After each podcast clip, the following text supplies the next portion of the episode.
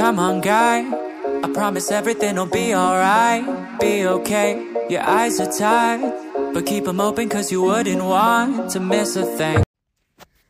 Si lo que buscan ver en el cine es una película súper producida, repleta de peleas frenéticas y secuencias de acción coreografiadas milimétricamente en espacios que son incluso cerradas y una narrativa llena de diálogos comiquísimos o situaciones en las que los personajes se ven envueltos en escenas bastante graciosas, entonces déjenme decirles que Bullet Train definitivamente es la película que tienen que ver en cines esta semana.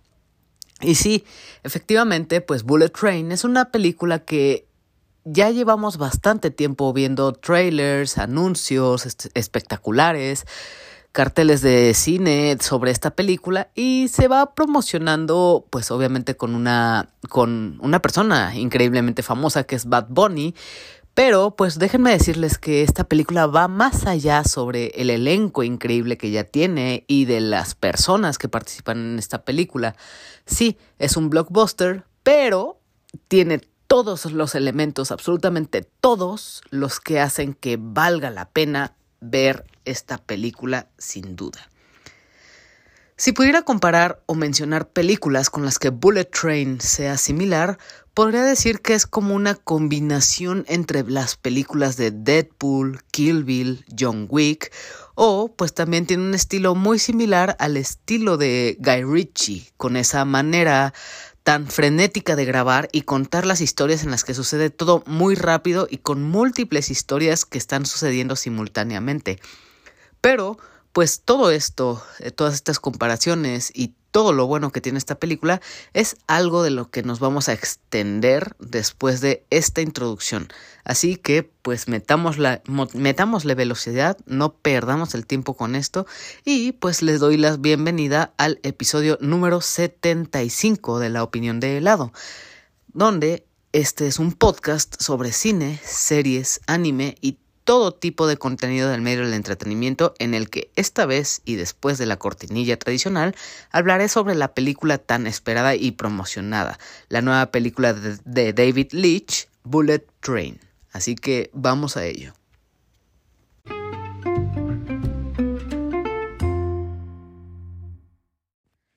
Antes de irme de lleno con esta película, déjenme decirles desde ya y de una vez que esta es una película en la que me la pasé increíblemente bien en la película. Realmente la disfruté muchísimo como no tienen idea. No paraba de reír y de sorprenderme con todo lo que pasaba en pantalla. Todos los elementos, todos los que son acción, con las peleas, los disparos, la comedia absurda e irreverente, los muchísimos personajes súper carismáticos e interesantes que tiene, la música popular pero con esos tintes del idioma y la cultura japonesa, todo eso combinado son elementos y son cosas que me provocaron un gran entretenimiento y terminé encantado con todo lo que vi en pantalla. Hay muchísimas cosas en esta película. Es una película con una duración de 2 horas 6 minutos para empezar. Y a pesar de que es un blockbuster así muy grande y súper producido, pues no se extiende como las últimas películas de esta categoría que van a, por ahí rozando las 3 horas, las 2 horas y media. No, para nada. Se limita a una muy buena duración de 2 horas con 6 minutos y esto hace que todo lo que suceda en pantalla vaya demasiado rápido la verdad es que no le sobra ni le falta ni un minuto más o un minuto menos, porque hay muchísimos personajes los cuales a todos los desarrolla uno por uno, les da un contexto, les da una misión y una razón de ser. Entonces no hay como relleno en esta película o momentos muertos en los que no pase nada, ni se diga de las secuencias de acción, las peleas, los disparos, todo esto está muy bien implementado y está colocado de manera muy estratégica para que en la, película en ningún momento se sienta pesada, lenta o aburrida. Al contrario, es una cosa tras otra y esto se disfruta muchísimo. Y esto es un resumen o es un adelanto a lo que me emocionó o lo que me pareció esta película. Pero ahora sí, pues recuerdan que les dije ah, en esta introducción que esta película es algo así como un Frankenstein de varias películas que podrían compararse con esta. Bueno, eso fue por una razón en específico y con eso me refiero a que la razón de que Bullet Train sea eso, pues una combinación tan extraña de estas películas, pues es el hecho de que su director, David Leitch, es alguien que también dirigió y formó parte de películas como Deadpool 2, Hobbs and Show, esta, este spin-off de la saga de Rápido y Furioso, Atomic Blonde, que es una excelente película que también les recomiendo muchísimo ver, vale muchísimo la pena. Y por supuesto, una de las más icónicas y que muchos seguramente atesorarán y disfrutarán muchísimo, John Wick. Así que con esta filmografía detrás, pues ya se pueden dar una idea de cómo va a ser el humor y la acción de esta película. Y pues David Leitch, esta ocasión, supera todavía más todo lo que había logrado en, en, estas anteriores películas por el hecho de la producción que tiene. Ya, ya tiene como una escuela o ya tiene una experiencia que fue trabajando a través de estas películas anteriores para llegar a esta obra, a Bullet Train, para hacer algo muy bien trabajado que de verdad que se las recomiendo muchísimo. En cuanto a los actores que aparecen en pantalla, contamos con personas o famosos como Brad Pitt, Joey King, Aaron Taylor Johnson, Brian, Brian Tyree Henry, Andrew Koye, Hiroyuki Kamada, Michael Shannon y por supuesto, y algo que ha llamado muchísimo la atención de varios de ustedes o al público en general, Bad Bunny. Y aquí con esto tengo un pequeño detalle que tengo que decirles, no es como tal un spoiler, sucede en los que primeros 15 minutos más o menos, es el hecho de que David Leitch en muchas de su filmografía, en muchas de sus películas, pues aparecen bastantes cameos, muchos. Y no importa el renombre que tenga este personaje o la importancia que tenga, aunque sea un actor famoso, no tiene problemas, no, no, no es como que se detenga por el hecho de el peso que tienen estos actores. No pasa nada si los mata o, o los elimina de la trama. En anteriores películas de David Leitch, pues hemos visto distintas cameos, por ejemplo, en la de Deadpool 2 hubo un ligero cameo de, un, corto cameo más bien de Brad Pitt en la película, entonces ya sabemos más bien la técnica que, que ocupa. Y pues lo, lo único que diré, ya que muchísimos de los cameos aquí, algunos de ustedes los van a atrapar, van a reconocer a varios personajes del, del medio del entretenimiento de Hollywood. No les voy a decir quiénes, porque pues sería caer un poquito en spoilers. Eso lo dejaré para que sea una sorpresa para ustedes. Lo único que diré, y que puede decepcionarles o incluso alegrarles, dependiendo su perspectiva, es que Bad Bunny es uno de esos muchísimos cameos de los que hablo. Así que no esperen que este personaje, este cantante, esté a lo largo de toda la película. Es simplemente un personaje introductorio y no da para más. Así que tal vez eso sea un punto positivo o un punto negativo para ustedes, pero pues ese es su personaje, hasta ahí llega. Antes de empezar con la sinopsis, debo destacar que esta no es una historia original, pues está basada en Maria Beetle, novela del autor Kotaro Isaka, así que si esta película es de su, agrado, no estaría nada mal que también le echen un ojo y puedan comparar qué también adaptada está esta película considerando que viene de esta obra de María Pirlo. Ahora sí, en cuanto a la trama de esta película, que por cierto el tráiler ya lo hace bastante complicado de entender, pues lo vi y como que no agarras la onda de qué te quiere contar el tráiler o hacia dónde va. Así que déjenme intentarles explicar un poco acerca de la trama de esta película. Así que, pues, la historia se centra en Ladybug, un asesino a sueldo con pésima suerte que ha cambiado de perspectiva y decide hacer su trabajo de forma pacífica y sin armas después de haberse visto involucrado en trabajos que han sido turbulentos. Pero a pesar de su decisión, el destino y la suerte no lo favorecen, pues en la última tarea que ha aceptado, que es esta de el Bullet Train, resulta que se encontrará con otros asesinos a sueldo que también se encuentran a bordo de este tren bala que viaja de Tokio a Morioka, con, con algunas cuantas paradas intermedias. Y la misión que hay en esta película pues es recuperar un maletín con 10 millones de dólares pero el hecho de que los demás asesinos coinciden de alguna manera con el mismo objetivo hará que la tarea sea mucho más difícil para Ladybug. Y eso es lo más padre de, de, esta película, todos esos personajes y cómo todas estas historias se entrelazan para coincidir y querer buscar este maletín. Desde ya precisamente les digo que, es, que esta película tiene todas sus historias y múltiples personajes tienen muchísimo que, que decir. O sea, todos estos brincos, todos estos estas historias son para explicarte la relación que hay en cada uno. Tiene muchísimos momentos en los que el rol de cada personaje se va intercambiando, se hacen amistades, se hacen enemistades también, y hace que pues al final todas estas historias coincidan o converjan en un solo lugar y un solo objetivo y conforme avanza la historia deja de tratarse de un solo maletín con dinero y todo esto se vuelve en una cosa mucho más compleja y complicada de lo que esperábamos. Pero pues eso es más avanzada la trama.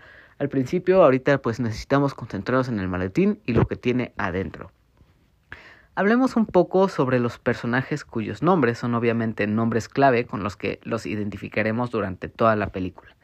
De inicio tenemos a Ladybug, interpretado por Brad Pitt, cuyo nombre de hecho es gracioso saber el origen, pues esto se refiere a la suerte que tienen estos bichitos y con, con, respecto a los puntitos que tienen en su espalda.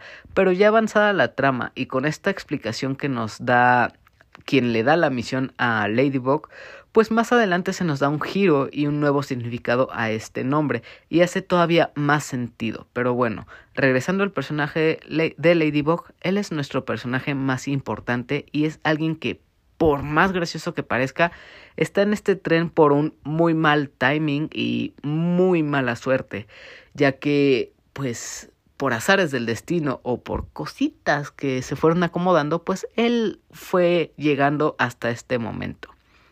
En cuanto a este personaje, pues debo decir que es muy carismático y a mi parecer es el más gracioso de todos.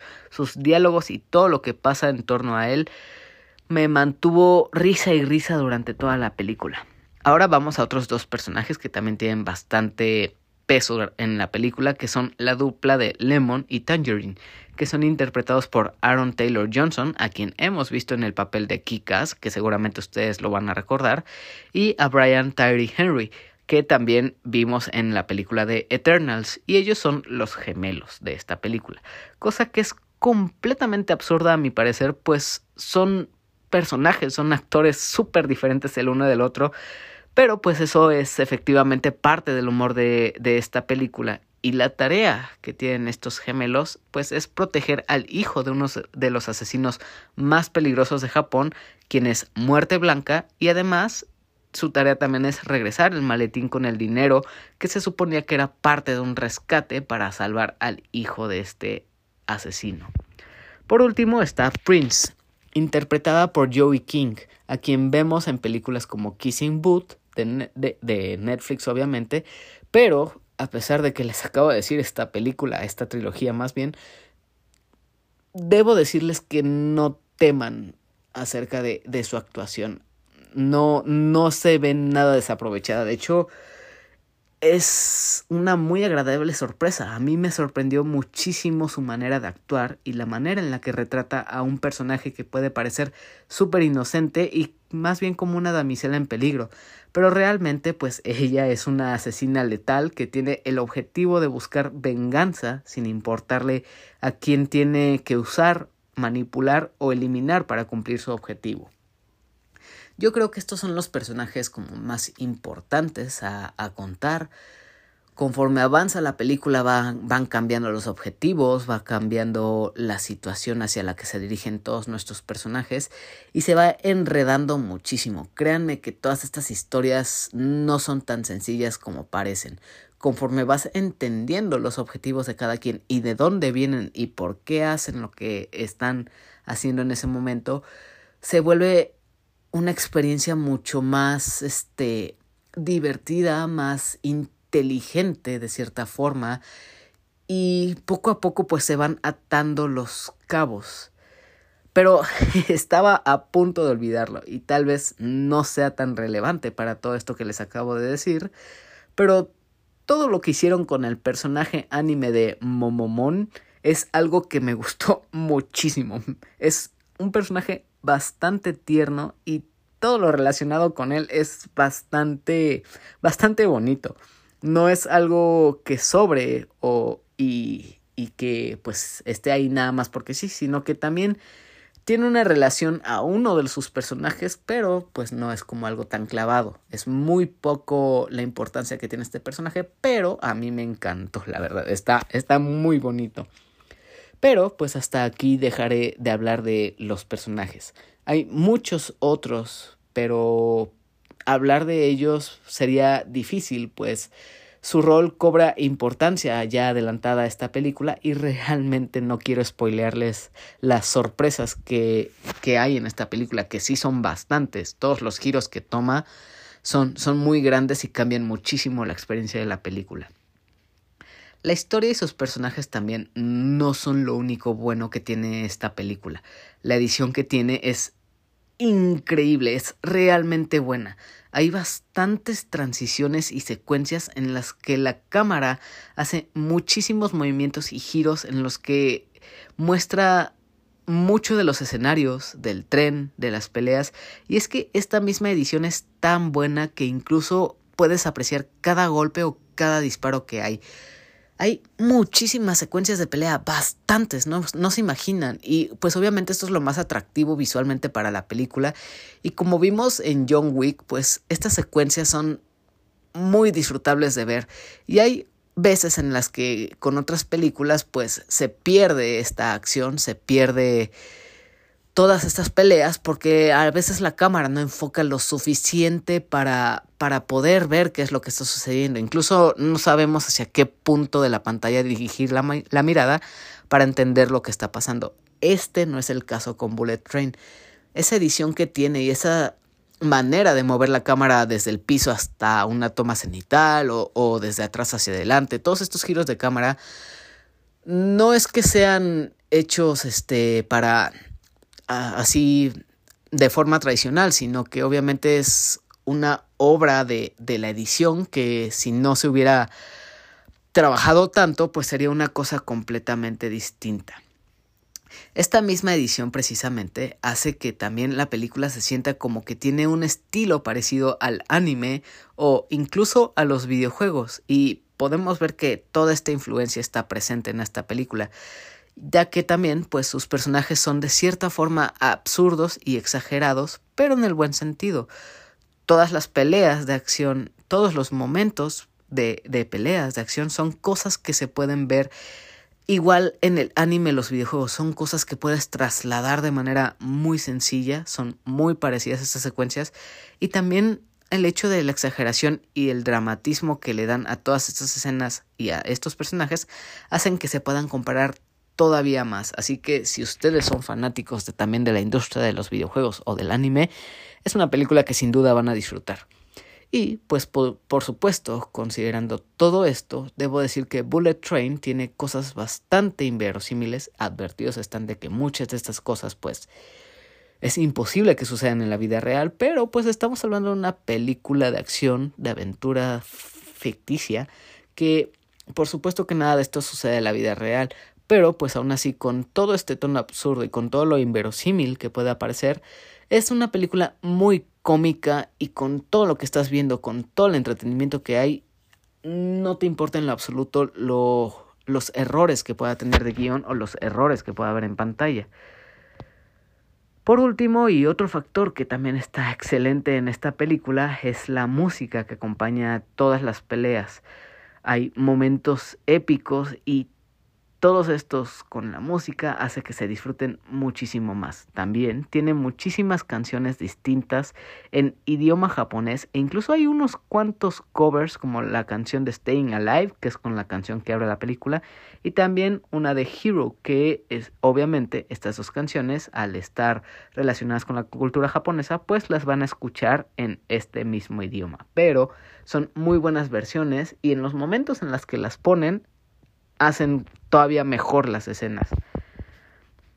Un último detalle que podría mencionar, que tal vez eso sería como mi único detallito en contra, es que hay momentos en los que entra en acción lo que es el CGI o, o ajá, precisamente la animación.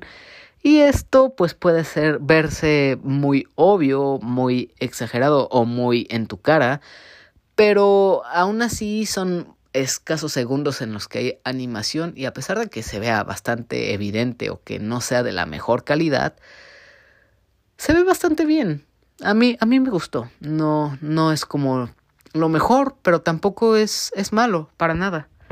Pero pues eso ya, ya es todo lo que tengo que decir, ya fue todo lo que puedo y quiero decir acerca de Bullet Train. Pero esto es, obviamente, obviamente me quisiera seguir más todavía hablando de esta película, pero prefiero que ustedes puedan descubrir todo lo que faltó contar y también que puedan disfrutar de esta película todavía más sin conocer tantos detalles, tantas cosas para que no se, se spoileen. Pero pues antes de terminar, vámonos a la tradicional despedida y a los últimos comentarios de esta película después de esta cortinilla.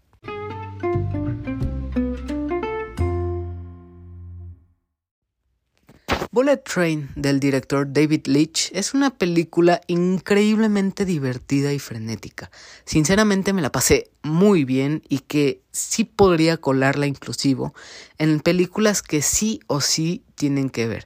Quién sabe, incluso tal vez también termina de ser una de sus películas favoritas de este año, como fue el caso conmigo, porque sí la agregaría sin duda a esta lista pero pues eso ya se los dejaré a su criterio y espero que ya que puedan ver esta increíble película que ya está en carteleras del cine, me cuenten en redes sociales qué les pareció y esto pueden hacerlo a través de Twitter e Instagram, donde pueden seguirme como arroba eladito.